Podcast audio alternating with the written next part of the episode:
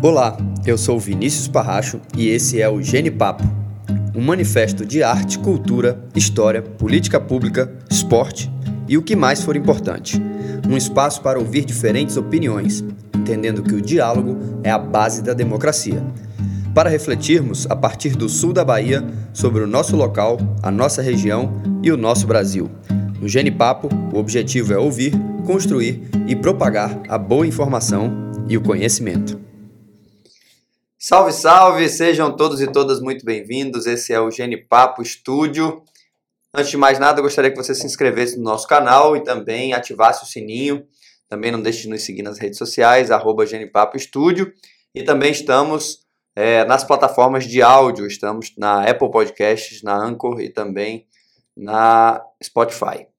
E também gostaria de anunciar nossa parceria com a Pop Pizzaria uma pizzaria tradicional de Arraial da Ajuda, mais de 20 anos de tradição, que é parceira aqui do Genipapo. E se você quiser comer uma pizza com desconto, é só pegar o cupom de desconto que está aqui embaixo na descrição e mandar para eles no WhatsApp que você tem 15% de desconto na sua pizza. Beleza? E no episódio de hoje a gente vai falar sobre cultura. E eu estou aqui com um grande amigo e também é, profissional e hoje na gestão da cultura do município de Porto Seguro, o meu amigo Herculano. Herculano, obrigado pela sua presença. Imagina, eu pela presença que agradeço aqui pelo Papo. convite. É, você é a primeira pessoa da gestão que vem, então vai ser Ah, legal, legal. que é uma, uma oportunidade que tem da gente fazer essa conversa mesmo e de entender o que que é que está sendo feito. Eu acho que é um espaço que dá para a gente bater um papo mesmo para entender o que, que vocês estão pensando, o que, que vocês estão planejando. Mas antes da gente ir para o que, que Porto Seguro está fazendo, eu queria que você contasse um pouco da sua história. E, né, porque você é de Belmonte. Como é que é isso? Assim? Como é que você É, nasceu em Belmonte? Mas nasci, família nasci em Belmonte, tive, esse, tive esse, esse, esse presente da vida. né? Na verdade, nasci em Tabuna, porque quando eu nasci, Belmonte só tinha três tipos de médico, né? As parteiras, as, as mães de santo e os médicos de verdade, que pouco que faziam parto cesariana, né? É. Só nasciam mesmo via, via parto normal. E como meu parto foi um pouco complicado e tal, eu nasci um pouco preguiçoso, com 10 meses. É mesmo, É. dez vezes. Aí tive que ir para Itabuna. Mas apenas nasci em Itabuna. Belmonte é, é a terra que, que me ensinou a, a ser gente. Né? Que massa. Porto Seguro, é, que a gente sempre teve esse vínculo desde, desde a infância. Né? Belmonte, Porto Seguro, de vir passar as férias, de, de, de ainda conhecer um, um Porto Seguro com, com, uma, com uma energia, com uma simbiose pequenininha né? e É. com uma energia fantástica. Aquilo já me seduzia sensivelmente. O próprio Arraial da Ajuda, ainda sem, sem, sem calçamento. As festas Tudo isso Santa, faz né? parte de, de, uma, de, uma, de uma memória afetiva muito forte. né? Aham. Muito forte, que até hoje me emociona muito, porque essas memórias fortalecem tanto, tanto o, nosso, o nosso passado quanto planejam o nosso futuro. né? Sim. E, e a nossa cria, né, de uma certa forma. né? É. E o que que, o que que fez você se interessar pela cultura? Qual a sua formação técnica Eu sou e o que que administrador, foi? eu sou administrador, mas veja só, a, a gente não escolhe trabalhar com cultura, com a arte, não.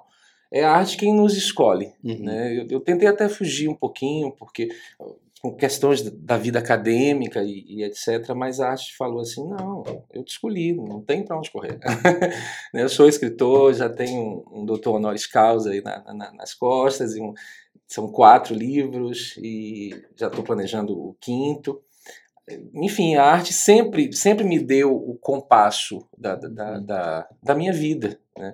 Eu não seria absolutamente nada sem, sem arte. Eu não faria outra coisa, eu não saberia fazer outra coisa. Por mais necessidade que eu tivesse, eu seria um profissional extremamente medíocre se não fosse trabalhar com, com a arte. Essa é a minha vida, a minha, a minha doação para esse estágio aqui nesse planeta, no planeta Terra, é, é, o, é o amor à arte.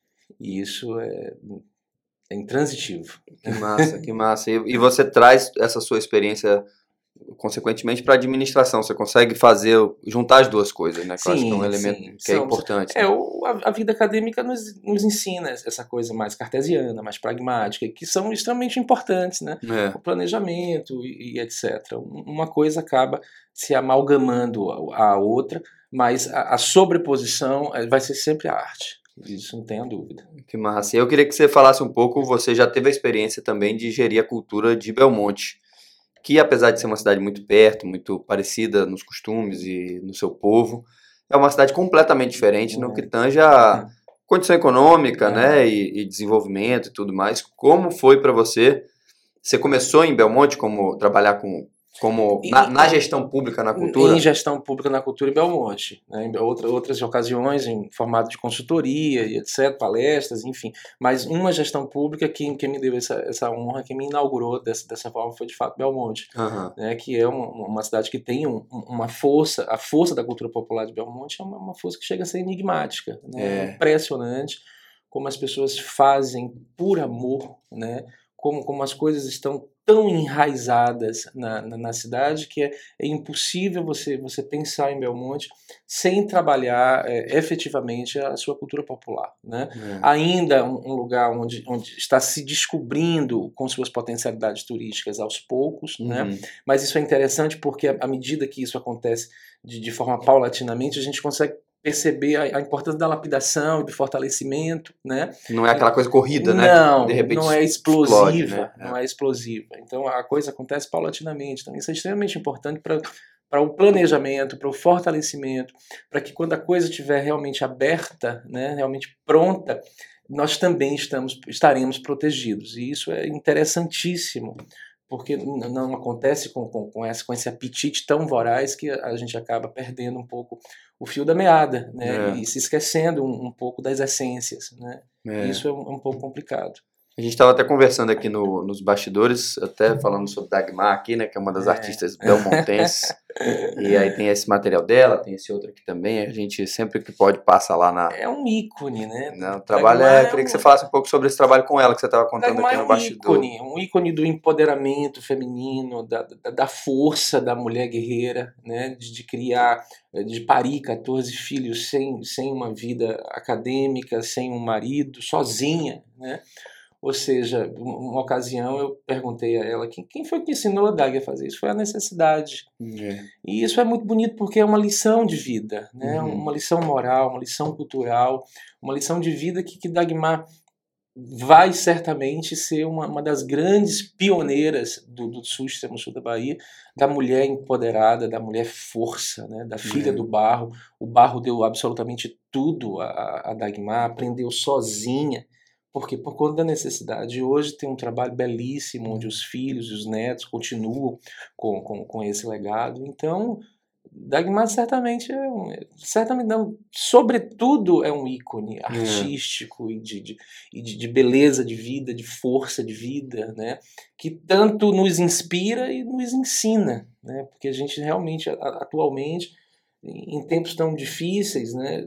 Olhar para o outro, aprender com, com, com, a experiência do outro, isso é quase que divino. É. E tá no MAN, né? Você, falou, você comentou tá, que a exposição... Tá em São Paulo, tá em São Paulo, é. tá no MAN. É o, o documentário, a exposição, que tá linda, né? Daqui uns dias vem para Belmonte, para casa dela, para claro. que ela receba essa, essa, essa honraria. Né? Que massa. E aí, além desse trabalho, eu lembro que você também é, fez o Museu das Cadeiras lá, né? É, com uma parceria muito boa com, com a CADES, com o Zanini, né? Que são grandes amigos e pessoas extremamente especiais quando, quando, quando se trata da, da, cultura de Belmonte e, e da região. Né? Uhum. Eu acho que empresas como, como as empresas que patrocinam arte, né? eu acho que, que já vivem assim um, um status de amadurecimento e de respaldo social com uma expertise extremamente interessante que acho que outras e outras deveriam copiar esse, esse, esse modelo. Porque hoje a gente precisa exatamente disso, né? do, do, do consumo com a responsabilidade. Sim. E, com esse, e essa, sendo essa, essa, essa responsabilidade, uma responsabilidade social, cultural, ambiental, eu acho que a gente consome com mais orgulho, com alegria, né? Uhum. O Museu das Cadeiras lá, lá, lá em Belmonte. Bem, eu tenho um fetiche por museu, né? Eu sou absolutamente apaixonado por museu, pelas recuperações patrimoniais, porque eles são grandes núcleos. Uhum. E são núcleos tanto culturais quanto acadêmicos, quanto de pesquisa, né, pedagógicos, e quando se, quando se cria, ou se recria, ou se restaura um patrimônio como esse, a gente está dando margem para que as coisas aconteçam, aconteçam com, com, com sedimentação uhum. e não de forma mais frívola ou pueril. Né? Uhum. É, é, um, é, um, é um eixo, é um centro em que as coisas vão caminhar no entorno dele. Sim. E, e é permanente é o que fica. É muito interessante, é muito bonito.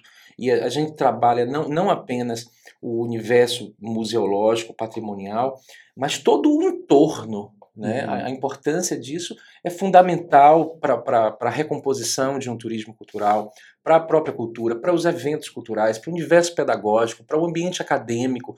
Então, olha que maravilha a gente, a gente tem apenas no, no, no, no invólucro né, de, um, de um produto. É. Então, o museu, para mim, é, é, algo que me emociona, que, que me enche os olhos e o, o coração, me eleva sensivelmente. Né?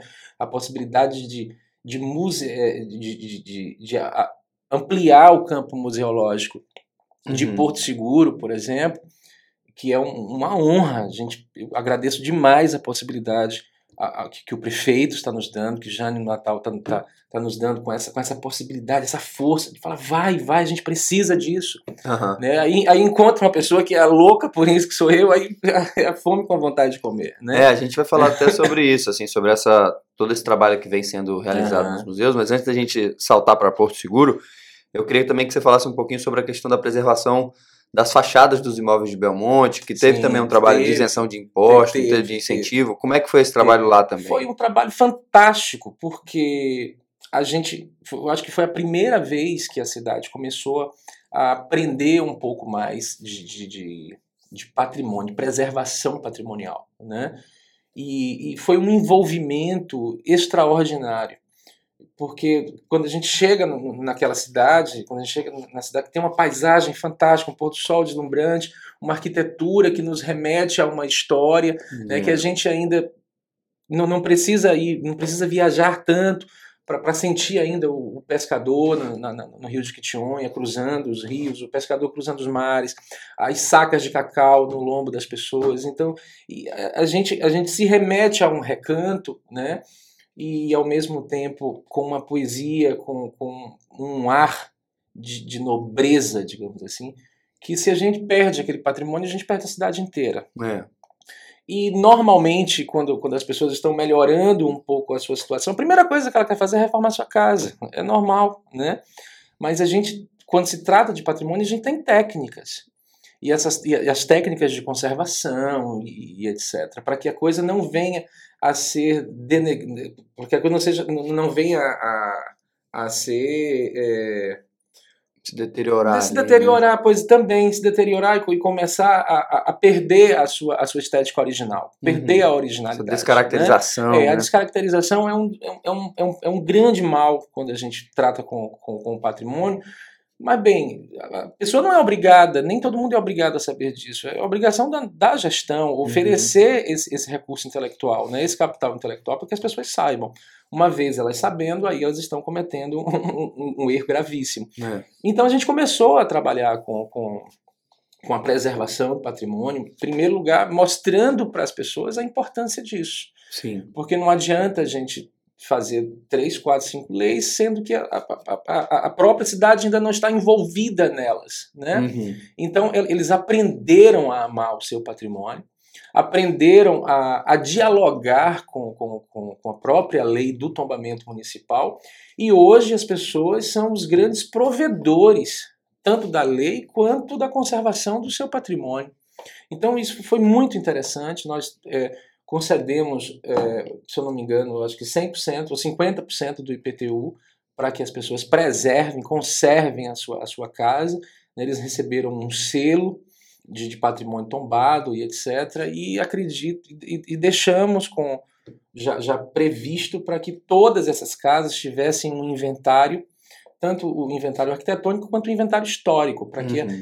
que a gente também conseguisse reerguer a história de cada casa dessa. Né? Que é fundamental, né? contar a história das famílias que moraram. Fundamental. Né? E... Fundamental. Pouca gente sabe, é, pouca gente, assim, mas as pessoas que chegam recente aqui na região, vêm morar aqui, não têm consciência do, do que Belmonte representou para a região como um todo, porque era, era a cidade mais rica da região, é, no, no, na época do cacau, e e meu avô contava muito, porque ele para ir no médico tinha que ir para Belmonte, Belmonte para ir para o banco é, tinha que ir em Belmonte. Tudo As pessoas saíram, saíam né, de Porto Seguro para estudar em Belmonte. É.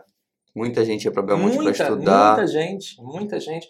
As festas populares, os carnavais e, e etc. Né? Era uma cidade muito rica. O cacau, o, cacau realmente era nosso grande ouro, É. né? O grande ouro. Claro que com muitos problemas sociais e etc. Claro. Fizeram parte daquela época, né? Aham. E que foram, e que foram soterrados, enterrados junto com essa opulência do cacau. É. Mas isso rendeu pra gente um- uma, uma cidade com, com um rastro né? de, de, de- opulência, de cultura, de, de arquitetura, né? que a gente É, O casario de Belmonte Tem que é se orgulhar. incrível. É lindo. incrível, é.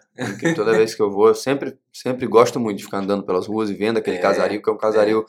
E você percebe nessa comparação com Porto Seguro a, a, a pujança dos, dos casarios de Belmonte, Sim, né? sim, do, porque- do hospital é, na praça ali, é. né? Daqueles imóveis todos. É porque a gente fala de uma, de uma opulência do Art Nouveau, da Belle Époque, né? Aqui a gente tem realmente monumentos do século XVIII e É. etc., que não É. tinha essa, essa, essa concepção arquitetônica tão decorativa. É. Né? Belmonte não, Belmonte é um pouco mais recente, que, que, viveu essa, essa concepção arquitetônica totalmente decorativa por conta dessa, dessa grande época, que foi a época de opulência do cacau e etc. Mas É. são verdadeiros monumentos, esculturas, né? É, é verdade. E aí, você fez esse trabalho, durou quanto tempo lá em Belmonte? Esse trabalho ao, à frente da. É o- da- foi, foi, uma gestão inteira, né? Uma gestão inteira, mas esse é o tipo de trabalho que não acaba nunca, É. né? Porque ele se renova, ele é dinâmico.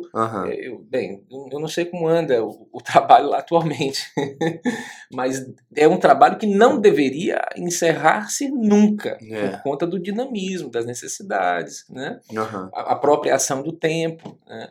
Então, isso aí eu acho que se Belmonte realmente quiser é, manter o seu desenvolvimento e, e- e elevar-se no, no- no meio turístico, no cenário turístico, se não for pelos seus grandes vates históricos e não for pela força de sua cultura e, e- sua beleza paisagística, eu acho que está indo no caminho errado. É, e não dá pra falar de Belmonte sem falar também da Lira, né? Que é um Não. patrimônio. patrimônio, incrível a Lira, a Belmonte, 15, as né? filarmônicas são, são incríveis, porque não são apenas não são apenas recintos musicais, né? São escolas de música. É, E quando a gente trabalha é, num, ambiente desse, é um ambiente altamente transformador, né? A gente está ensinando um ofício a uma adolescente.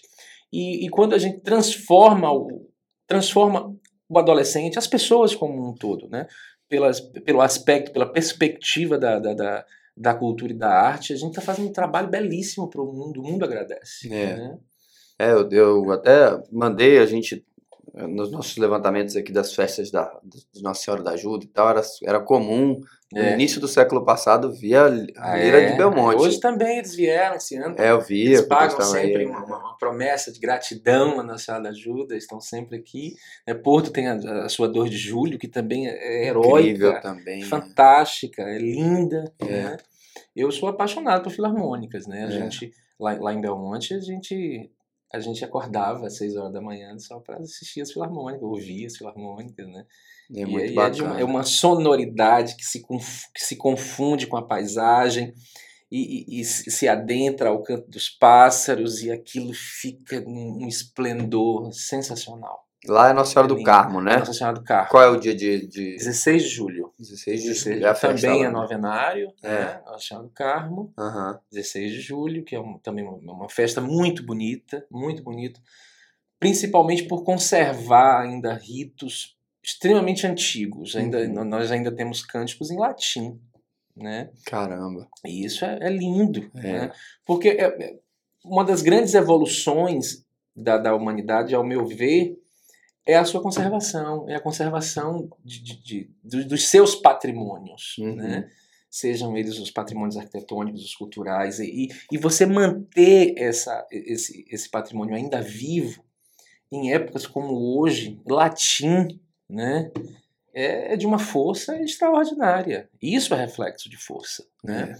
essa manutenção, a gente vê muito isso nas religiões de matriz africana, né? por conta da, da sua própria da força da linguagem oral e, e etc. Então, a conservação desse patrimônio é, é uma representação óbvia de força e evolução. Né? Sim. Às vezes, é- às vezes a- a manutenção, a conservação é um sinônimo muito maior de força do que a própria, a própria descaracterização e, e caminhar para outras evoluções, digamos assim. Né? Sim. Então eu, eu gosto muito, gosto muito disso, me emociona, e a gente aprende. tem a sensação de, de, de estar vivendo uma, uma época que, apesar de não ser nossa, ela ainda nos traz muitos resquícios, né? Muitos resquícios. Muitos. Parece, que, parece que, que a libertação da escravatura foi ontem, mas quando você chega de fato num terreiro de candomblé, nas religiões de matriz africana, nos quilombos e etc., você vai sentir que a escravidão foi ontem. É.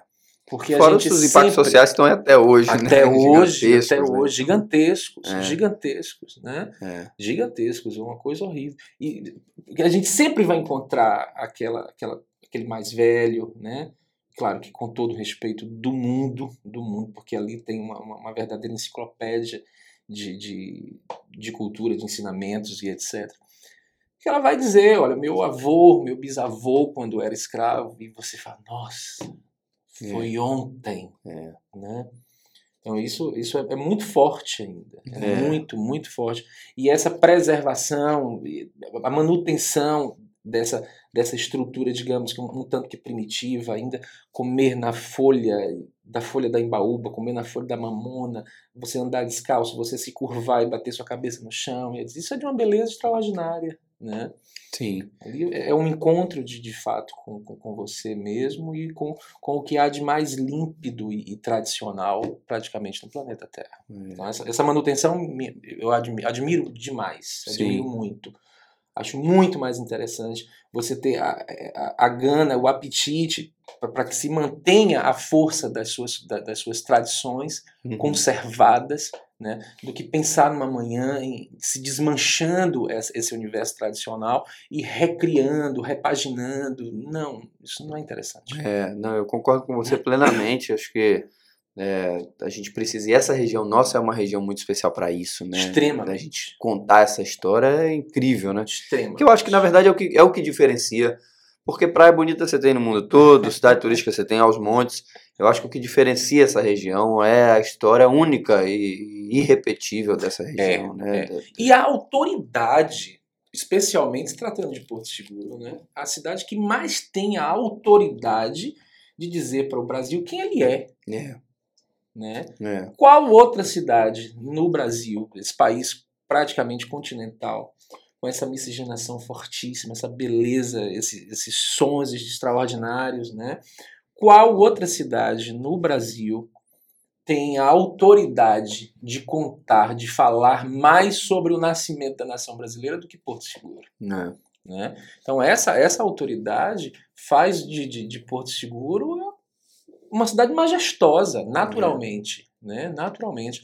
Aí você vem com todo o seu universo de sua cultura popular. Belíssimo. Belíssimo. As festas religiosas, as, os mastros sagrados, o samba de couro, o samba indígena, que maravilha essa conexão, né? É. E, e, e, essa preservação, essa manutenção, isso que a gente precisa desmascarar, digamos assim. Uhum tirar, é, tirar digamos assim, a, a cortina e colocá-los como um cenário principal. Sim. Porque eles são os grandes atores né, desse universo cultural e, e dessa plenitude que é Porto Seguro. É. Então, eu, eu queria até te perguntar, mas pode concluir que eu vou uhum. que eu venho nessa linha que eu queria te perguntar, na verdade, assim, agora você está chefiando a cultura aqui na Superintendência de Porto Seguro eu queria que você falasse também seu aspecto pessoal quando você foi convidado, o desafio, né? Porque você, como belmontense, talvez você tivesse uma sensação até de, de domínio maior, dizer assim, uhum. bom, Belmonte, uhum. eu consigo... É, você sentiu um friozinho na barriga quando claro, falaram assim, ó, você vai ter que ir para Porto Seguro, certeza. porque apesar de ser próximo uhum. e frequentar aqui sempre, eu acho Sim. que a dinâmica é e outra. E outra coisa, se não tiver esse frio na barriga, seja lá em, em qual trabalho for, não faça. É. esse frio na barriga tem que ter, né? Tem que ter. Eu só não imaginava encontrar um, um, um Porto Seguro tão adormecido culturalmente, né? Sim. Tão, tão fechado nesse sentido. Todos os museus fechados, todos os museus deteriorados, né? Todo, todo o universo da cultura popular ainda totalmente solta, espaçada e bem, a gente a gente gosta dos eventos, eles são extremamente importantes, né? Mas a gente precisa entender que eles são resultados de um trabalho, Sim. Né? resultado de uma pedagogia, de um acompanhamento e etc. E não o, o, o nascer da, da, do enraizamento. Sim. Né? É. Não, não é, a gente gosta muito, eu acho que eles são extremamente importantes, essa coisa da, da máquina criativa e, e etc. Mas fazer cultura precisa de um conceito. É necessário conceituá-la para chegar ao resultado. Né? Uhum. E, e, não simplesmente cair de paraquedas. É. E aí você chega, 2021, assume a, essa responsabilidade e você, pelo que você disse, você encontrou um cenário é, de, um, podemos dizer assim, um descuido, é, faltando organização, triste, assim. Então, triste. o, é, o que, que você tem feito nesse processo de lá para cá, né? São, já tem, são quase dois anos em que eu imagino que você tenha que ter, você entrou e teve que começar a arrumar e, e estruturar. Arrumar, É. estruturar, legalizar, porque o campo museológico ele é extremamente importante Uhum. e ele nos cria como, como um referente para todo o universo da cultura popular e, consequentemente, para todos os eventos que envolvem própria, o próprio universo cultural. É necessário que a gente crie, por exemplo, aí é de forma conceitual, o enraizamento, para que as coisas não fiquem soltas. Então, desde o momento que a gente leva um, um- um museu para o Arraial da Ajuda, um museu para Caraíva, um museu para Trancoso, amplia, reforma todos os equipamentos culturais da cidade. A gente está criando uma conexão, além de um roteiro, uma conexão entre todo o universo cultural, pedagógico e acadêmico. Uhum. E isso não vai acabar amanhã. Isso fica. Uhum. Então, com toda, todo o nosso referente está no entorno do campo museológico e do universo patrimonial. Sim. Porque ele é a nossa válvula de atração para toda a cultura popular e todo o universo pedagógico. A Aham. gente precisa começar por isso. E já começamos. E estamos caminhando, andando, evoluindo e, e, e e- nos fortalecendo cada vez mais em relação a isso. Uhum. Para que, pra que muito em breve a gente entregue toda a Cidade Alta, né, também conhecida como cidade histórica, com todos os seus equipamentos culturais funcionando, todo o universo da cultura popular no entorno e toda essa amálgama em desenvolvimento. Mas é necessário que se crie o fortalecimento e o enraizamento deles, Sim. para que não aconteça de amanhã ou semana que vem tudo isso desmoronar. Não, conceitual. Tem que ser algo num formato conceitual para que as coisas caminhem mesmo sem a nossa presença. Uhum. Isso é o mais importante.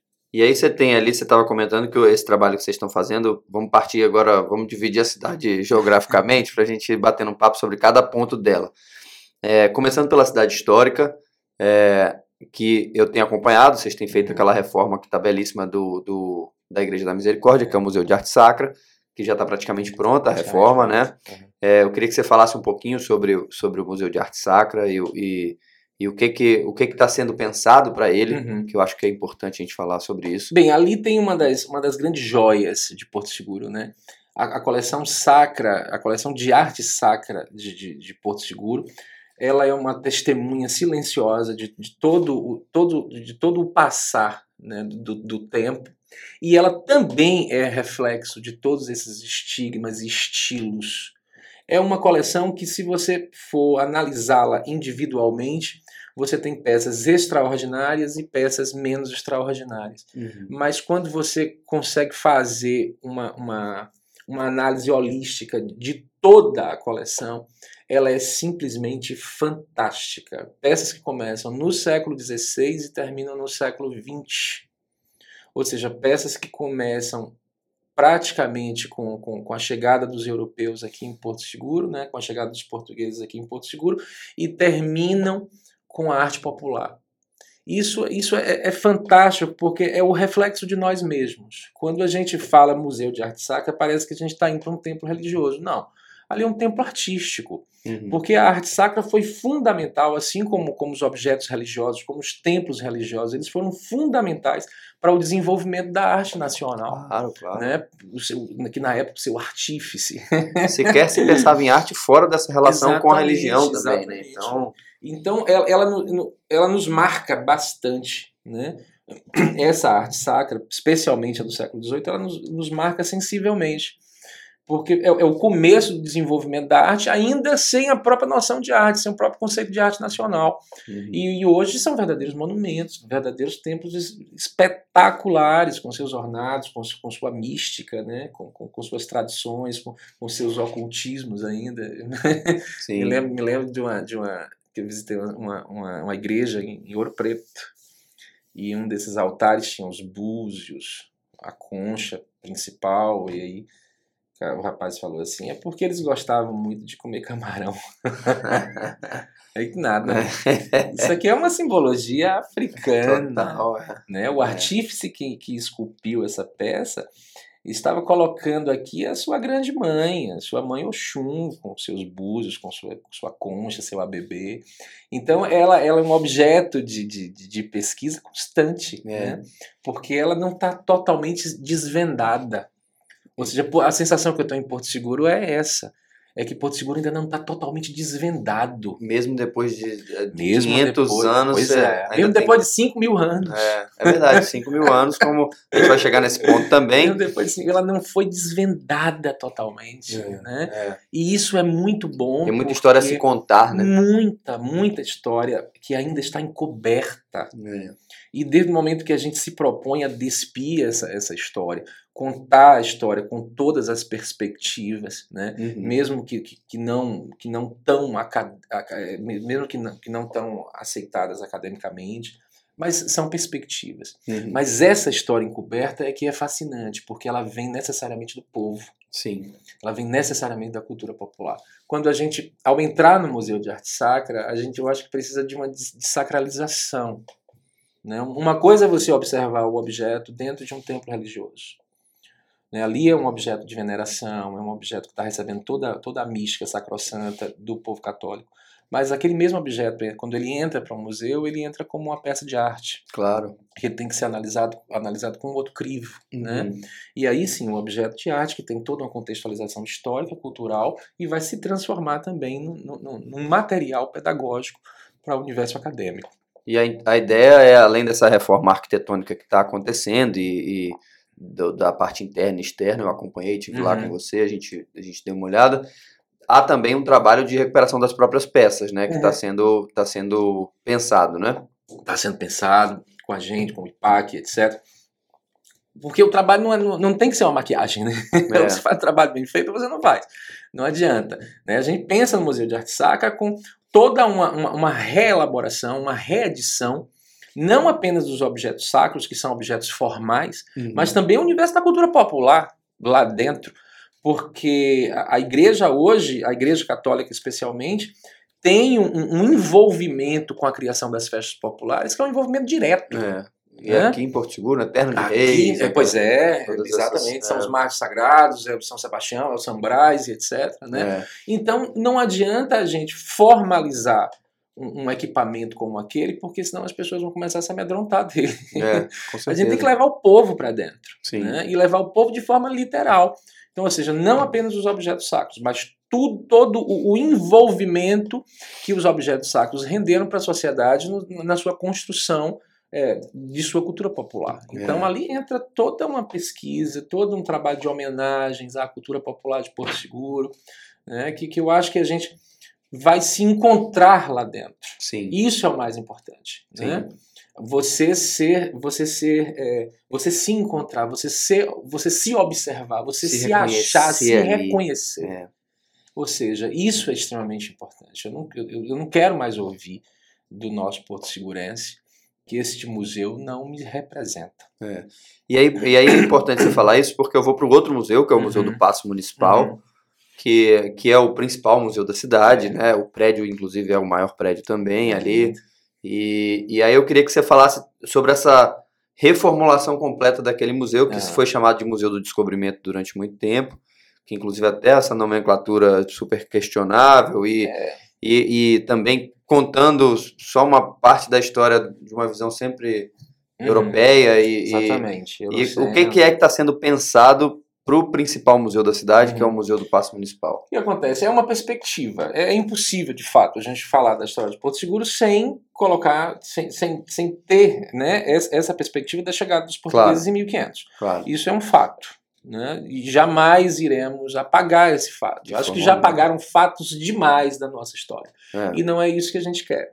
O que a gente, o que a gente não quer é apenas fazer o preenchimento de uma, com uma museografia com uma perspectiva.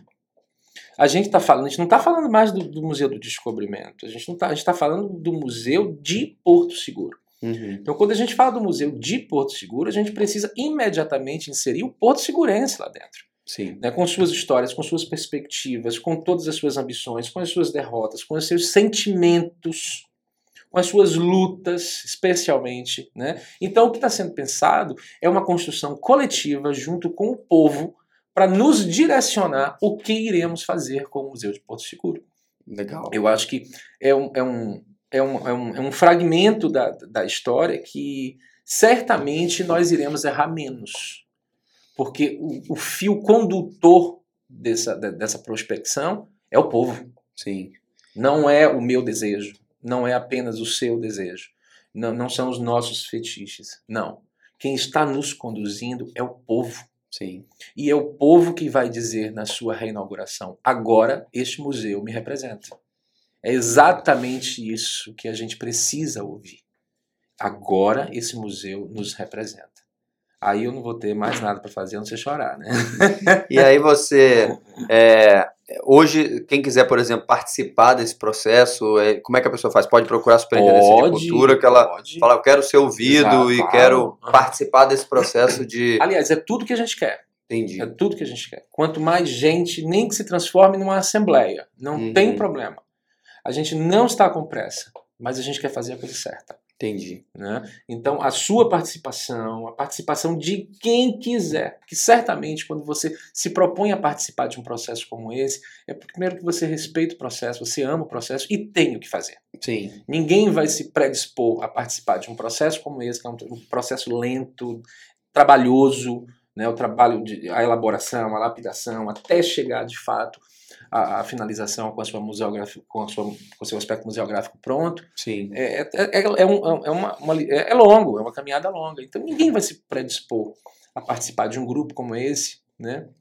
com discussões, ou seja, você vai deixar os seus afazeres para participar de um grupo desse, sem que não tenha de fato que contribuir. Então a gente se orgulha de fato, se orgulha muito quando alguém chega e fala assim: olha, eu quero participar desse grupo. Legal. Eu quero dar, eu quero estar com vocês. É tanto que eu quero ver muito na sua placa de inauguração, curadoria, o povo de Porto Seguro. Legal. E aí eu queria, continuando na cidade histórica, vocês também estão com a pretensão de inaugurar a Casa dos Cacos, é. né, que você comentou, que é oriunda da coleção do acervo e das, dos levantamentos é, arqueológicos aqui na região, e por isso 5 mil anos, né, que foi o que é. a gente estava aqui conversando, que existe né, essa presença humana aqui por pelo menos 5 mil anos aqui em Porto Seguro. Então, Porto Seguro precisa contar também a sua história muito antes dos 500 anos, uhum. porque Porto Seguro não só existiam povos tradicionais, mas a, havia uma sobreposição desses povos. Né? Então, as escavações comprovaram que se você cavava um pouco, você descobriu uma determinada etnia. Se você cavasse um pouco mais, você descobria outra. Então, há não só a presença, mas também a sobreposição dessas presenças ali de dos povos tradicionais, dos povos indígenas e inclusive de diferentes troncos linguísticos e, e, e, e, e aí acho que a Casa dos Cacos vem para contar essa história, não é? Vem para contar essa história e uma história belíssima. Muito, muito. Uma história belíssima, desmistificadora ao mesmo tempo. Que são, parece que a gente está tá falando de 5 mil anos atrás, mas a sensação que, que, que dá é que são 5 mil anos para frente, né? porque são tantas descobertas. Né? É. é como se a gente estivesse repaginando to, toda essa história. Né? Isso é, é, é deslumbrante quando a gente consegue perceber essa força, essa identidade. Ou seja, a gente está indo no, no que há de mais fundo, no que há de mais profundo da identidade porto-segurense. Que legal. E, e, se chamar a Casa dos Cacos é uma grande brincadeira, né? É uma grande brincadeira porque a gente perde um pouco dessa, dessa formalidade de uma arqueologia, né? De, é. um arqueólogo. E, e, e, no entanto, a gente ouve muito no linguajar popular. Aquele, aquele bocado de cacareco. É. E que no fim das contas é, é a é, majoritariamente o que se encontra é caco São de cerâmica, cacos, né? É, que é o, o que ficou, é o que restou, é, né? Apesar de, de, existirem urnas funerárias, é, itens de, de, utensílios no geral, mas É, e aí, além da casa, foi uma conquista também muito importante de ter mantido essa coleção aqui, porque ela estava, inclusive, Ah, correndo o risco de, de ser levada embora, né? Totalmente, né? Nós, nós estamos falando de, de, de negociações de quase 20 anos, né? Em, em que as empresas especializadas, né? Com toda essa responsabilidade com o Porto Seguro, tentavam essa, essa, parceria público-privada, mas nunca, se- nunca se teve esse, esse interesse. E, e quando eu fiquei sabendo que foi, foi pior do que uma, que uma apunhalada, falei, a gente não pode perder isso. É. A gente não pode perder os cacos da nossa história, os cacos da nossa identidade. né? A gente não, não, não- não pode. O que, que a gente pode fazer para que se mantenha pelo menos parte desse, desse acervo aqui em Porto Seguro? É. Então foram meses de negociação, né? Inc- inclusive fechamos uma parceria técnica com a UESC, estamos fechando outra parceria técnica com a UFSB, porque também não adianta abrir esses equipamentos sem o fluxo fundamental do ambiente acadêmico. Claro.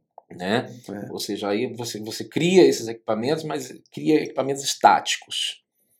Né? Eles, eles vão dar um, um novo blender para o turismo Porto Segurança, certamente Uhum. mas a gente também precisa, precisa dar uma ênfase, sobretudo, na questão do, do desenvolvimento cultural e acadêmico, ou seja, que é o lado pedagógico. Sim. Então, quando a gente começa a, a, a fazer, a ter essas discussões com, com o acervo arqueológico de Porto Seguro, a gente viu realmente praticamente a saída de todo, de, dele inteiro de Porto Seguro Sim. né, inteiro. Então houve um, houve um compromisso, nós selamos esse, esse, esse compromisso, inclusive com, com Luiz Viva, com o acervo, com a acervo, né? claro, com parceria, sempre com parceria técnica com, com o IFAM e, o- e o- e os órgãos especializados, para que não, isso, Porto Seguro não merece perder isso. É. Não, é inacreditável pensar que, as- que a arqueologia merece.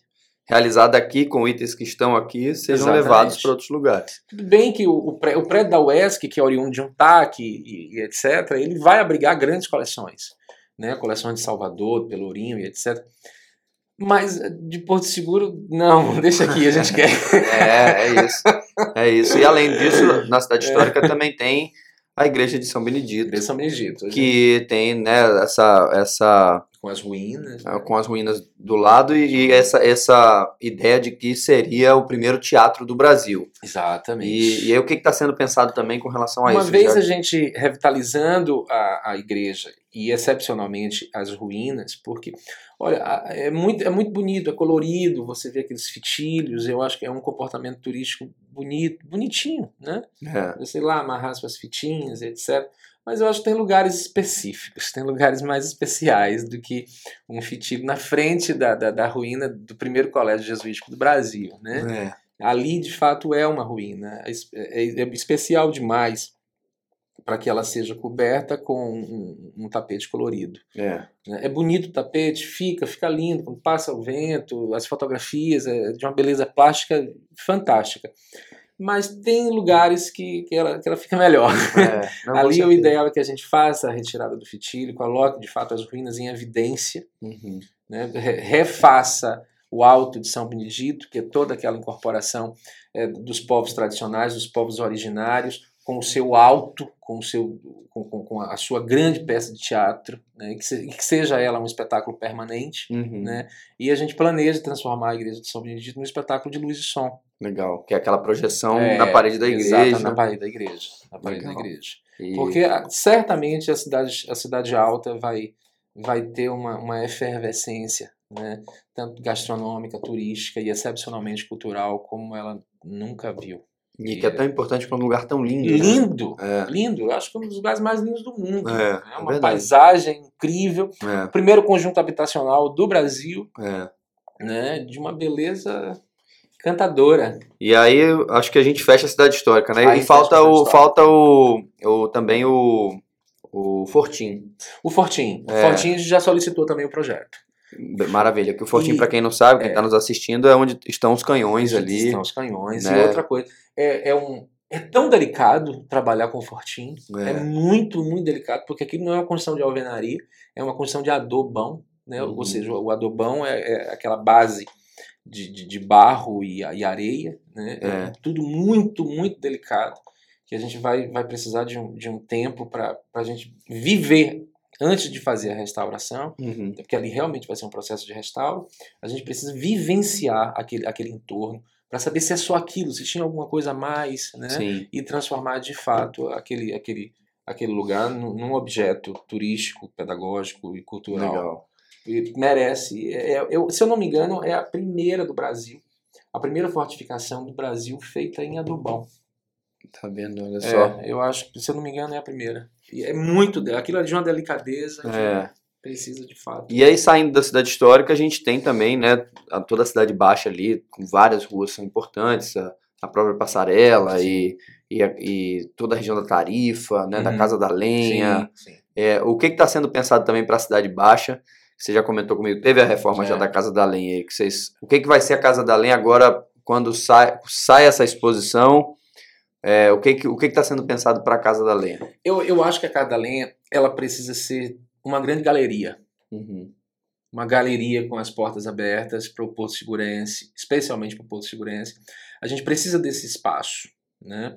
Eu, eu, eu gosto muito de estar ali, né? Mas a gente, a gente acabou de receber da, da UESC dois equipamentos lá na, na Cidade Alta, Uhum. em que a gente pode transformar também em, em, em equipamentos administrativos voltados para a cultura. Porque hoje vocês estão na Casa da Lenha, Hoje a né? gente está na Casa da Lenha, orgulhosamente, né? Porque é a Casa da Cultura de Porto Seguro. É. Mas ela, eu, eu acredito, eu acho, eu gostaria muito de estar entregando, de entregar a Casa da Lenha como uma grande galeria.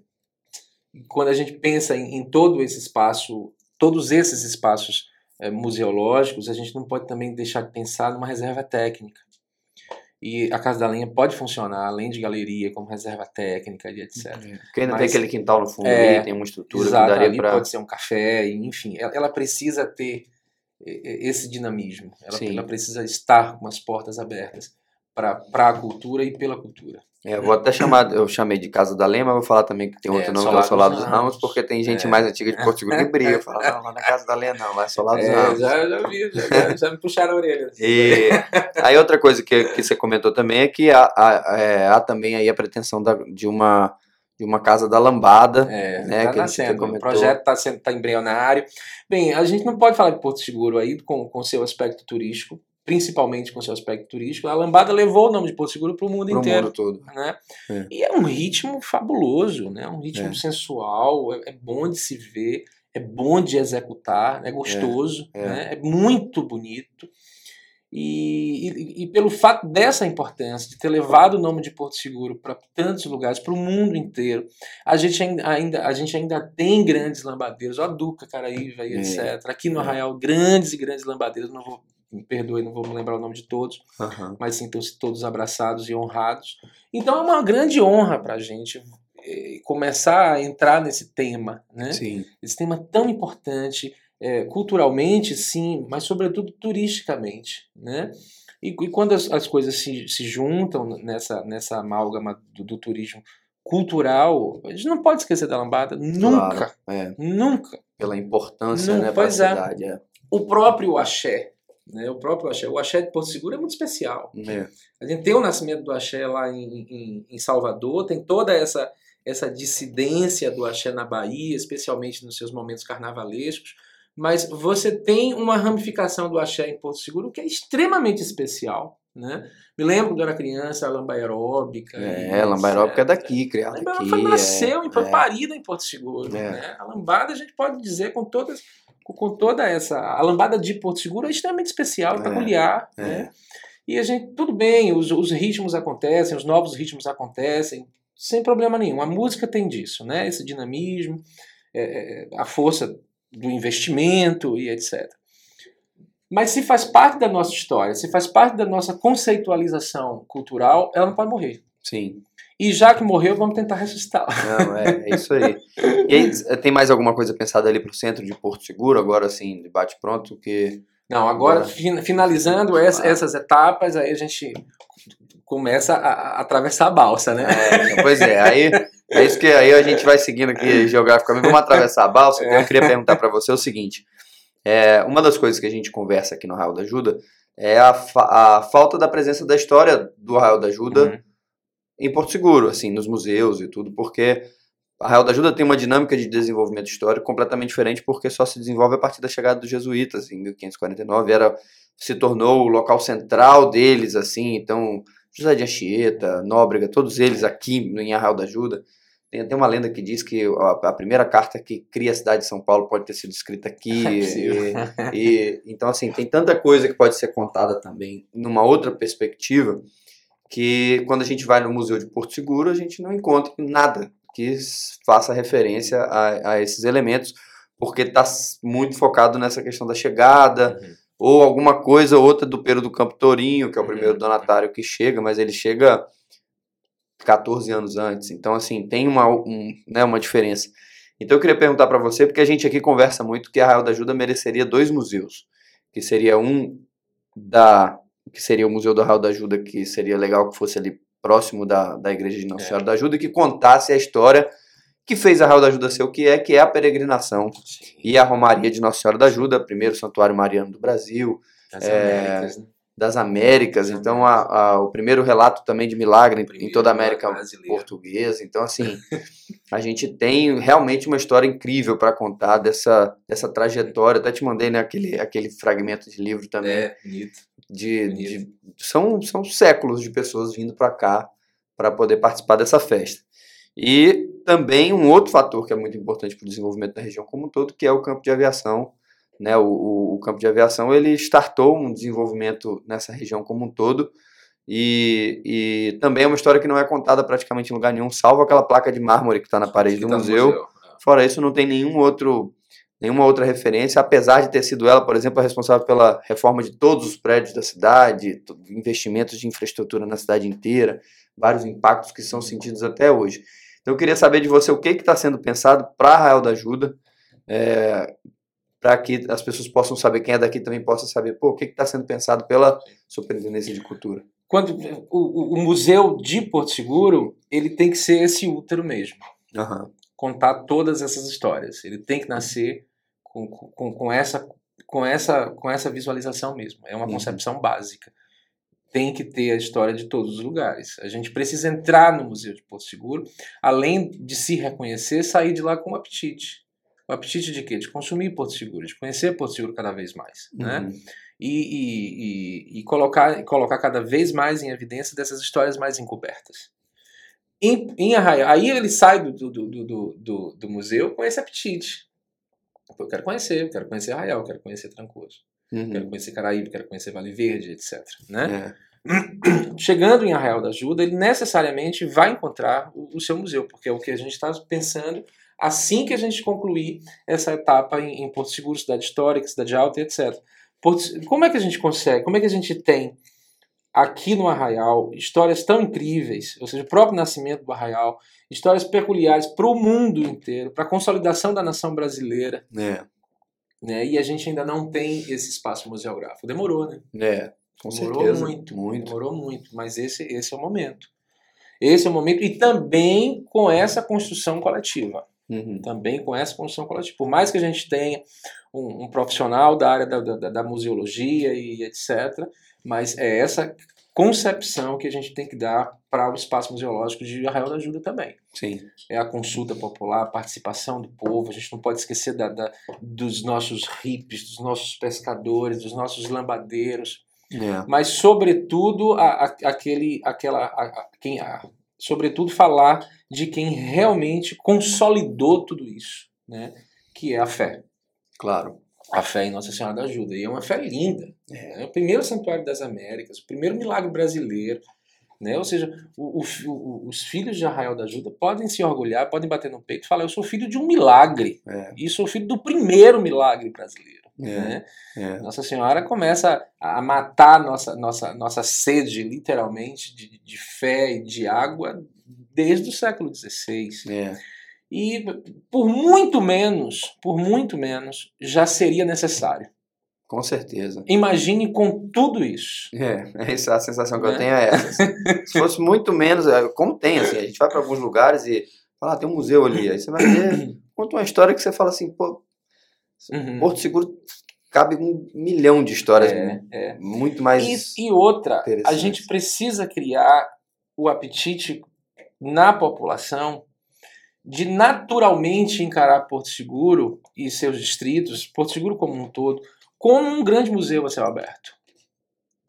Porque todo, cada passo que você dá em Porto Seguro, cada, cada passo que você der aqui nas, né, em todos os seus lugares, Mucugê etc., você tem uma história para contar. Sim. Você tem um, um, um fragmento histórico para contar, para se observar, o paisagístico e etc. Então, transformar essa cidade é também transformar a população transformar essa cidade num museu a céu aberto, desenvolver todo esse campo museológico, Uhum. como, como a gente tem essa pretensão, e nós certamente iremos fazer, é também transformar a população. Porque é, aí é que vo- volta a questão do conceito. Uma vez que você oficializa Porto Seguro como uma cidade a céu aberto, que as pessoas ganham esse, esse, esse prazer de estar falando da sua cidade como uma cidade, como uma cidade museu Uhum. você começa naturalmente a ensinar as pessoas a proteger isso, a desenvolver, a proteger e, consequentemente, transformar as pessoas em melhores cidadãos. Uhum. Né? Então é essa, olha que força tem isso. Né? A gente consegue trabalhar todas essas perspectivas culturais, pedagógicas, ambientais, se tratando de um espaço, É, apenas um espaço. com certeza. Então isso é de uma força excepcional que a gente certamente faz esse convite o tempo inteiro para que as pessoas de fato participem desse, desse processo, né? Porque não é só a- não é só a devolução da, da, da história, mas é, é, a, é a concepção do recontar a história de forma oficial Sim. real, sem máscaras. Então, quanto mais o povo estiver seduzido por esse momento, melhor para a gente, Sim. melhor para a história, melhor para a cultura, melhor para Porto Seguro. Então, então a gestão tem essa concepção também de que seria um caminho interessante essas duas, esses dois equipamentos, além dessa ideia desse, dessa concepção da cidade a um museu a céu aberto, mas também esses equipamentos em Arraial da Ajuda Seriam equi- equipamentos fundamentais, sim, né? Sim, o, campo de aviação, né? Que espaço bonito tem ali, É. enorme. é, são 40 Dá- hectares. Dá para né? fazer tanta coisa interessante, né? Ele todo, ele todo, eu coisa acho que merecia ser um espaço de memória, né? Como é Sim, declarado pelo IFAM, inclusive. Sim. Mas sair daquela ideia de um museu, uma, uma construção quadrada que você entra por uma porta, e sim esse ambiente do campo de É, aviação como um todo ser entendido e visto como um espaço de memória. É, isso é muito bonito. E- isso é muito é o- é o bonito. que a gente E acredita, Que as assim. pessoas consigam transformar também no estado de naquele estado de convivência. É, Com essa sensação de, de Inhotim, que Inhotim dá, que, que o Ibirapuera nos, nos oferece. é, exatamente. Isso é É o que deslumbrante. a gente acredita muito, assim.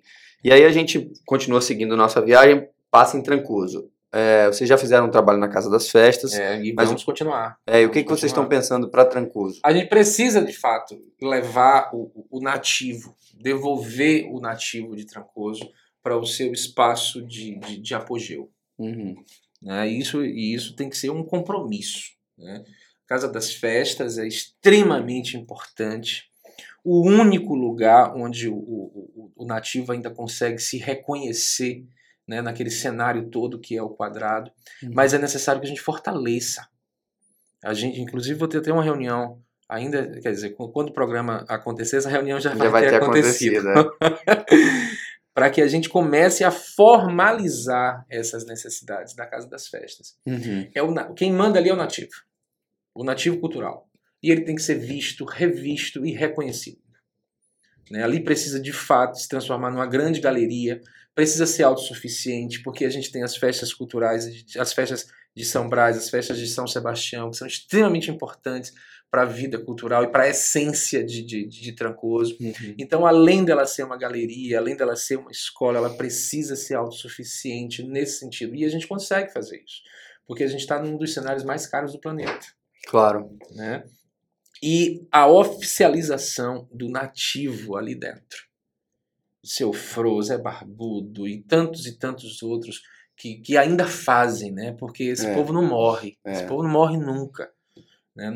Tem que ter essa, essa, essa homenagem e essa referência para que, para que o próprio turista perceba o quanto que Trancoso é forte, bonito, além de suas praias, além de sua paisagem. Sem dúvida. Porque a, a essência cultural de Trancoso é emocionante. É. Né? a simbologia dos mastros, as grandes festas populares e, e to, toda aquela amálgama de artistas que tem ali, né? Que coisa Uhum. bonita aqui. É. E a Casa das Festas tem que ser essa gestora, né? Deve ser essa gestora, especialmente a, a- gestora do seu nativo, do Sim. seu nativo. A gente ainda não tem, a gente ainda não tem, mas a gente pretende colocar, colocar o- o- os, os nossos jovens para ensinar, para aprender o samba de couro Sim. né? Que, é Claro. uma, que é uma marca fundamental de, de, de Porto Seguro, assim como o samba indígena, que eu não conheço em outro lugar do Brasil, Sim. né? só aqui em Porto Seguro. É. Mas o samba de couro, para que ele não venha a ser diluído, né? para que ele não venha a ser perdido, porque uma Sim. vez que a gente perde um monumento como esse, que é o samba de couro, a gente se perde também. Com certeza, perde um fragmento importantíssimo da história. E, e aí a gente. Você fez também esse panorama geral de Trancoso. E eu queria te perguntar de Caraíva também. O que, que, você, tem- o que, que você tem imaginado? Caraíva, pela, eu acho que há muitos anos a Caraíva não, não, não vivencia a, a possibilidade de, uma, de ter uma escola nova. Né? A escola está sendo erguida, né? Uhum. A biblioteca, por enquanto, é, por enquanto tá, se transformou em salas por conta da necessidade, mas a gente vai fazer o máximo possível para transformar a biblioteca num centro de cultura em Caraíva. Legal. Um centro cultural em Caraíva. Além de biblioteca. Que é outro lugar tipo também com uma história História fenomenal. fantástica. É. Que coisa bonita. Caraíva, né? inclusive, que era, chegou a ter um desenvolvimento econômico maior que Trancoso, que Arraial. Aham. É, é, e aí com, falavam que era o único lugar que tinha iluminação nas ruas. Aham. que tinha sapateiro, que tinha um monte de ofício que só tinha lá e que é, tem, até tem uns recortes do, do jornal de Porto Seguro de 1914 que fala do assim negócios que só existiam lá tem um armarinho que era do, do seu Algesiro Moura que ficava só em só tinha em Caraíva e em Porto Seguro Bacana. então é, você tinha essa, esse desenvolvimento econômico por conta da madeira ali naquela Uhum. região de Caraíva muito forte. E essa história também, quem vai para Caraíva hoje não tem a menor ideia do que acontece, assim. E, e a importância da gente contar isso num lugar que tem, que tem uma dificuldade, inclusive até geográfica, para É. cuidar, para contar essas histórias, porque Caraíva está naquela pressão É, Né, ficou difícil. urbanística difícil, com uma série de outras dificuldades de outras pastas É, da gestão é. pública que precisam ver o que vão fazer. E aí eu queria, a gente vai falar de Vale Verde também, que eu queria lugar que você, é, eu queria que você comentasse um pouco também de Vale Verde, que é um outro lugar historicamente importantíssimo. historicamente importante, de uma beleza plástica incrível, É. né? com, com um clima totalmente diferente. Clima mesmo, no sentido de clima mesmo, É, literalmente. É, com, com um clima super agradável, que né, a gente sai de Porto Seguro, 20 minutos depois a gente está com pelo menos 3 graus a menos que Porto É. Seguro, isso já é fantástico. Um, um lugar que de fato teve o seu, o seu apogeu e sua, e, e sua salvaguarda extremamente forte, né? porque vale o primeiro cartório e etc., talvez a primeira paróquia do Brasil, enfim. E que tem uma, uma, uma, uma, uma história ainda tão latente. O primeiro da tapioca, que é fantástica, né? A gastronomia de Vale Verde, as cachaças de Vale Verde, as festas tradicionais, as festas culturais de Vale Verde. E para nossa alegria, acabamos de descobrir as ruínas da primeira igreja lá no quadrado. que é na- do lado oposto Do da lado atual. oposto da É, atual, todo mundo fala que né? tinha uma que ficava É. do outro lado. que nos deixou assim, tão, tão felizes em vamos tentar recompor isso, né? É, O, quadra, o próprio quadrado de Vale Verde, que a própria população né, veio com, com uma proposta incrível do fechamento do quadrado e da, da, da revitalização do, do, do, do casario, da iluminação cênica. E é nada do que ele merece. é. Nada do que ele não mereça. Né? Sim, vale claro. Verde é um lugar especial e tenho certeza que vai dar ainda muita alegria ao, ao turismo de Porto Seguro Sim. por conta de toda essa beleza e, e força. E o, que- o que é mais interessante, uma, uma população com esse apetite, Sim. né? esse- com esse sangue no olho. É, eu acho que a população de Vale Verde De fazer. Porque eu acho que Vale Verde não sofreu tanto esse processo de gentrificação que viveram esses outros núcleos que o turismo chegou muito forte, e Uhum. consequentemente muita gente vem para morar, abre seus negócios e empurra É, a população local para a periferia. E, e aí você é, no Vale Verde você ainda tem gente ali que está ali na mesma casa e é, isso diminui, dilui um pouco, né, nos Sim. outros lugares. Então talvez acho que seja um aspecto também que faça com que a população de Vale Verde tenha esse esse comportamento mais ativo nessa é, defesa, é. né? E quando você chega num lugar onde as pessoas querem a sua presença e que o seu trabalho vai, vai ser desenvolvido junto com elas, porque elas já estão esperando por isso, uhum. sabe? Esse sangue no olho, esse apetite mesmo, essa gana, isso é fantástico e eu sinto muito isso em, em Vale Verde, né? Porque ainda é o único lugar, o único, o único lugar de, de todos esses destinos que Porto Seguro tem, essa, essa coisa polivalente, tão miscigenada e bonita, é o único lugar que o turismo ainda não chegou com essa, com, com essa força. Com essa força, né? é. Com essa força. E que bom, porque a gente tem que dar tempo da gente lapidar aquela joia, é. né? Para quando, quando ele de fato chegar, encontrar já uma cidade preparada com, com, com, com todo esse fortalecimento. E aí a gente, é, eu queria que você falasse também sobre qual é o pensamento da Secretaria de Cultura relacionado à questão dos povos tradicionais e as aldeias indígenas. Uhum. Sim, sim. O que está sendo pensado? Porque é, né, a gente também, isso é um, um, aspecto fundamental, a gente até conversava esses dias, assim, o quanto que falta na nossa cidade referência relacionada à resistência indígena, é, que é ao longo é. de, de séculos. Porque quando você vai fazer essa análise histórica dos documentos, é, dos jesuítas e de todo mundo, era, essa região ela era muito difícil porque o gentil bravio não deixava, né, a forma como eles se, refer, se referiam aos, aos indígenas. e Então o que a gente tem, na verdade, é uma história de uma resistência indígena fortíssima. Quando a gente séculos. fala dos nossos povos originários, não há tradução melhor do que resistência. É. Né? Do que resistência a gente sabe muito bem de toda, toda, todos, todos esse, todas essas páginas da história, né? com as tentativas da escravização e etc, da exploração. E, o Fogo de 51, que foi. Que, e, e lógico que eu, eu entendi que, que né? todo esse pensamento que a gente falou, dividiu geograficamente, tá, eles estão sempre incluídos em, em, todos esses processos. Mas o que está sendo pensado também nesse aspecto, aldeias e. A gente pretende fazer, pretende lançar muito, muito em breve, que é o a, a, concepção dos documentários, uhum. especialmente, que vai se chamar Sabores e Saberes. Uhum. Né? Sabores e Saberes é um documentário que vai envolver especialmente os povos originários e tradicionais, com seus sabores e saberes. Legal. Extremamente importante, inclusive, para que isso vire de fato um, um documento expressivo da resistência, junto com os seus sabores, que é uhum. toda a sua gastronomia, e o envolvimento que se tem a gastronomia com, com a sua religião, com o seu dia a dia, né? o respeito que se tem aquela alimentação em comunhão e o quanto que isso a gente pode aprender. Claro. Né? E, e toda, toda, essa, toda essa tradicionalidade ancestral que a gente não pode perder de jeito nenhum. Porque ela, ela, ela vai também desvendar um outro porto seguro. Né?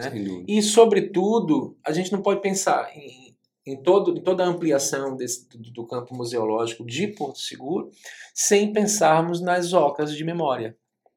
Se a gente conseguir, junto com, junto com os nossos povos tradicionais, e que eu tenho certeza que nós vamos avançar nisso muito em breve, começar a avançar muito em breve em relação a esse projeto, que é o projeto da Oca de Memória, nas aldeias. Isso é, legal, é, é, isso é, um, é muito legal. Muito, e muito, muito importante. Né? Eles já existem já aldeias com, com cenários incríveis, né? já prontas. Uhum já prontas e todo, toda e todo, todo aquele circuito é um circuito histórico, uhum. mas é necessário a oficialização dele. É. Né? E quando se trata de oficialização é pior ainda, porque Porto Seguro não há nada a nível oficial. A gente precisa estar criando não apenas os novos, mas a identidade dos antigos. todo, esse, todo esse universo jurídico é, é, é pueril, é, é inexistente. Uhum. O Museu de Porto Seguro nem registro no IBRAM tem. Que é o, que é o Registro Geral de que Museus é do Brasil. Né, Que é o Instituto Brasileiro de Museus. Então, isso é, é um outro problema que a gente está correndo contra o tempo para que as uhum. coisas aconteçam com mais rapidez. Mas é lógico que os processos não são tão rápidos assim. Né? Claro. Né? eles não caminham com, com, a velocidade dos nossos desejos. Sim. Existe uma, existe uma máquina pública que ainda é, tem um nível de burocracia alto e etc. E, e, uma, e, a manivela gira conforme essa, essa, conforme o avanço dessa burocracia. Então, a gente tem de fato ainda muita coisa, muita coisa. Que bom, uhum. que bom que a gente ainda tem de claro, fato muita coisa. É o que você falou, tem muita fazer. história a se, a se desvendar nesse processo. E aí eu queria, por fim, fazer uma pergunta também sobre a cultura preta. Hum. É, o que, que tem sido pensado também relacionado a isso? Que um Primeiro, outro aspecto, você até fez um comentário uma vez, você falou da quantidade de terreiros. Muitos terreiros. Né? Quantos tem aqui, que são, acho que, você falou que são quantos, aproximadamente? Mais de, cento, de aproximadamente 120 terreiros. Olha só. É, mas contando com terreiros, casas de oração e, e, e quartos de santo. Né? Uhum. A gente, bem, a gente vai passar pelo, pelo, pelo novo processo da Lei Paulo Gustavo, que é praticamente o mesmo processo da Lei Aldir Blanc. Muito legal. Que, é, que vai ser muito interessante para esses projetos, especialmente os projetos pequenos que têm dificuldade de visualização, até porque a gente ainda tem uma pirâmide um pouco invertida. Né? Uhum. Ou seja, os, os, os projetos menores que deveriam ter um acesso mais facilitado são os mais difíceis enquanto os projetos maiores, que já têm uma visibilidade extraordinária, são mais fáceis de, de, de acesso. Sim. Essa pirâmide tem que ser invertida. Claro. Né? Essa pirâmide tem que ser obrigatoriamente invertida, porque a cultura tem que chegar, esse recurso tem que chegar para quem realmente não tem, para quem realmente precisa. Né? Então, a gente vai passar por um novo mapeamento. Esse mapeamento tem que, que, nos conduzir de fato a um, um, grande projeto de unificação, de fortalecimento de todas as religiões de matriz africana. É uhum. É extremamente importante por conta de todo o valor histórico, por conta de toda a beleza plástica que, que gere e por conta também da manutenção dessa escola ancestral. Sim. Né? Mas eu preciso pensar não sozinho, preciso pensar junto com eles, preciso pensar com os terreiros. Eu preciso pensar junto com, a, com, com, outras secretarias. A gente, claro, a gente tem que fazer um aspecto de secretarias integradas, porque são várias necessidades que eles têm, mas, sobretudo, pensarmos juntos. É grandioso demais para uma pessoa apenas pensar. Uhum. É necessário que as religiões se unifiquem para que se fortaleça. Claro. E é necessário que esse projeto seja compartilhado e efetuado, construído né, a 8, 15, 20, 30, 50 mãos. Uhum. Porque senão a gente não vai senão a gente não consegue avançar. Sim. Herculano, a gente tem, se deixar a gente fica falando um milhão de coisas aqui porque não, não, não para, mas é, eu queria é, primeiro te agradecer pela disponibilidade de estar aqui para poder explicar um pouquinho, falar um pouco sobre todo o trabalho que tem sido desenvolvido. Eu sei que não é só isso, né? Teve, já teve um monte de coisa sendo declarado patrimônio, é, né? tem todo esse trabalho. Isso é bom, né? Isso é bom pra caramba e tem, tem essa toda essa, eh, essa ideia que a gente vem acompanhando, e sempre que eu posso eu também mando para você algumas ideias, a gente tem essa possibilidade e essa abertura também uhum. de, de, trocar essas informações. É, eu queria que antes da gente encerrar, você só falasse sobre a, a cor das igrejas, que eu acho que isso foi uma coisa tão legal e acabou ficando de fora da nossa conversa é aqui. Mesmo, foi mesmo. Pra gente, foi um processo muito bonito. É, pra gente encerrar bonito. a nossa conversa é. falando um pouquinho sobre a, sobre a pintura das é, nossas junto, igrejas. Isso foi uma parceria técnica com o IFAM, né? Uhum. Porque nós, nós estávamos com a necessidade de pintura e vamos ter essa necessidade sempre, né? A pintura é, é, é conservação, é preservação. Então, sempre vai passar por esse processo, pelo menos duas ou três vezes ao ano. E houve essa sugestão né, em, em reunião para que a gente fizesse essa pesquisa para que de fato descobríssemos quais, é, quais são as cores originais. Né? E chegar na cor real que a igreja tinha lá exatamente. quando ela foi pensada e, e, executada. Muitas dessas igrejas eram, eram pintadas é, e, e, esse tom era, era, era derivação da, da de suas pedrarias né?